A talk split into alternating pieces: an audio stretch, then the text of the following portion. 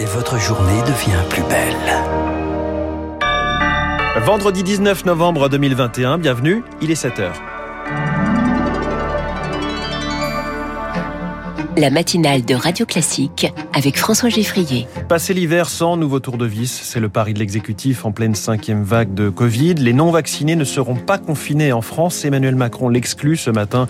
Il s'est confié à la Voix du Nord. Le président qui a réglé ses comptes avec les maires hier en clôture de leur congrès annuel, il n'a pas mâché ses mots, vous l'entendrez. Et puis quand le Covid met en péril la scolarisation des jeunes filles, focus ce matin à la veille de la journée mondiale des droits de l'enfant. Les mutuelles vont-elles disparaître? Y aura-t-il un jour une grande sécu. En attendant, c'est la grande bagarre. De communication, ce sera l'édito de François Vidal dans 10 minutes. Puis l'invité de l'économie, Alexis Karklins-Marchais du cabinet Eight Advisory. Chine, États-Unis, les prémices d'une redoutable bataille. Joe Biden et Xi Jinping s'observent, se parlent, mais discutent-ils vraiment? Question à 7h15. Radio classique. À la une, Lucille Bréau, Emmanuel Macron exclut donc de confiner les non-vaccinés. Ce n'est pas nécessaire pour le chef de l'État. Il le dit ce matin dans un entretien à la Voix du Nord, car contrairement à l'Autriche, nous disposons, nous, pour lui, du pass sanitaire. En revanche, il demande aux Français de devenir des ambassadeurs de la vaccination. La parole politique a ses limites, ajoute-t-il. L'exécutif qui espère donc contenir la cinquième vague de Covid sans restrictions supplémentaires grâce au vaccin.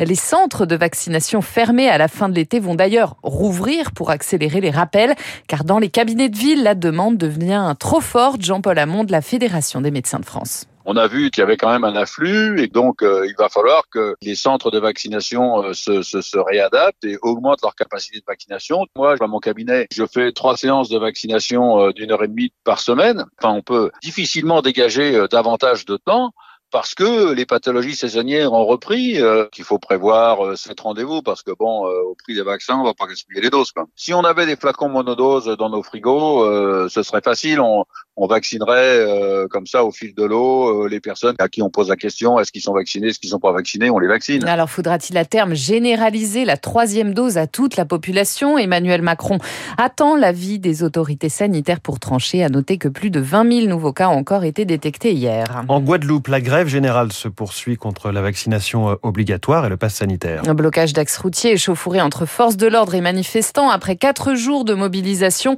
la tension ne retombe pas, mais le gouvernement se veut ferme. Pas question de revenir sur l'obligation vaccinale pour les soignants. Le bras de fer se durcit, Rémi Pfister. Cela fait quatre jours que Maïté Hubert est dans la rue, aide-soignante et militante à l'Union Générale des Travailleurs. Elle bloque les principales routes de l'île avec ses collègues non vaccinés. Objectif que le gouvernement cède sur le pass sanitaire. De toutes les manières, le peuple de Guadeloupe a choisi. Il refuse de se faire vacciner. Donc aujourd'hui, résultat, c'est le chaos total. Malgré le nombre d'arrestations arbitraires qui se multiplient, eh ben, on continue à se battre. On continue à marcher dans les rues. De toutes les manières, la mobilisation s'intensifie et va continuer à s'intensifier. Les tensions sont montées d'un cran. Hier, la route qui mène au CHU a été bloquée avec des pneus enflammés après la quatrième vague de Covid qui les a durement touchés. L'hôpital est désormais proche du chaos, selon son directeur adjoint Cédric Solezo. On a des chimiothérapies qui n'ont pas pu être réalisées. On a des internes qui ont été bloqués à l'extérieur. On a un interne qui a été euh, agressé par un individu cagoulé. On a une, un patient insuffisant cardiaque euh, qui a dû monter à pied la côte pour monter au CHU. Et c'est tout à fait injuste et tout à fait déplorable. 85% des soignants sont vaccinés, mais ils sont nombreux à ne plus venir travailler pour montrer leur opposition. 30% des soignants du CHU sont en arrêt maladie, des abus rendus possibles grâce à la complaisance de certains médecins protestataires. Et à noter que seul 40% de la population est vaccinée en Guadeloupe. L'Allemagne, elle serre la vis pour les non-vaccinés. Ils ne pourront plus accéder à certains lieux publics comme les restaurants ou les salles de concert. Le gouvernement veut aussi rendre obligatoire le vaccin pour le personnel des hôpitaux et des maisons de retraite. Emmanuel Macron en tournée dans les Hauts-de-France jusqu'à lundi. D'abord dans le Nord, Hélène aujourd'hui, il croisera peut-être des salariés d'Ascoval. Ils peuvent souffler ce matin. Le propriétaire allemand de l'emblématique usine de Saint-Saulve renonce finalement à transférer une partie de son activité en Allemagne. Bercy l'a annoncé hier soir. Le chef de l'État qui passera ensuite le week-end au Touquet. Lundi, il sera à Amiens, sa ville natale. Le président qui était face au maire de France hier. Chose promise, chose due. Il a clôturé leur congrès annuel. Rendez-vous immanquable à cinq mois de la présidentielle. L'occasion de défendre son bilan, Lauriane Tout-le-Monde. Il se peut qu'il y ait eu des malentendus au début. Un petit mea culpa du président de la République pour commencer, plein d'ironie. Si on voulait faire le bilan, Il suffirait d'écouter André Léniel. Écoutons-le, oui. André Léniel, c'est le vice-président de l'Association des maires de France. Son discours est au vitriol. Lorsque l'État cadenasse les collectivités, limite leurs compétences, réduit leur autonomie, alors la décentralisation est moribonde et les élus locaux sont réduits au rôle de simples figures. Je vous ai compris, je souscris à ce que vous avez dit, répond d'abord Emmanuel Macron. Puis le ton change, il défend bec et ongle son bilan et démonte un à un les griefs des maires. J'ai entendu votre discours, mais il a trois ans d'âge. Les cités éducatives, elles ont commencé, les murs sont là, les enseignants sont là. Les édiles, eux, ressortent amers. Nous sommes à une heure et demie d'Oche et nous n'avons rien.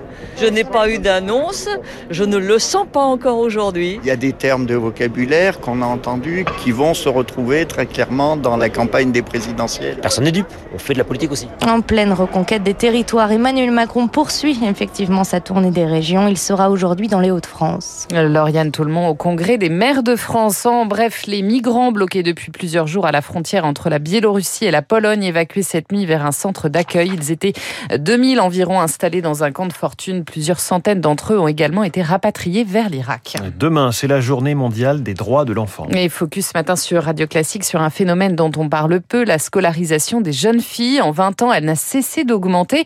Un progrès freiné malheureusement par la pandémie de Covid. Beaucoup de jeunes filles confinées chez elles pourraient ne plus jamais retrouver le chemin de l'école, alerte Julien Boer. Il est porte-parole de l'ONG Plan International. Au plus fort de la pandémie, on avait 767 millions de filles déscolarisées. Il ne faut pas oublier que l'école, c'est un lieu de protection à l'intérieur duquel elle va normalement ne pas être violentée, abusée, mariée de force, excisée, exploitée, etc. Et ce phénomène des confinements à la suite de la pandémie de Covid-19, il est venu amplifier tous les obstacles à l'éducation.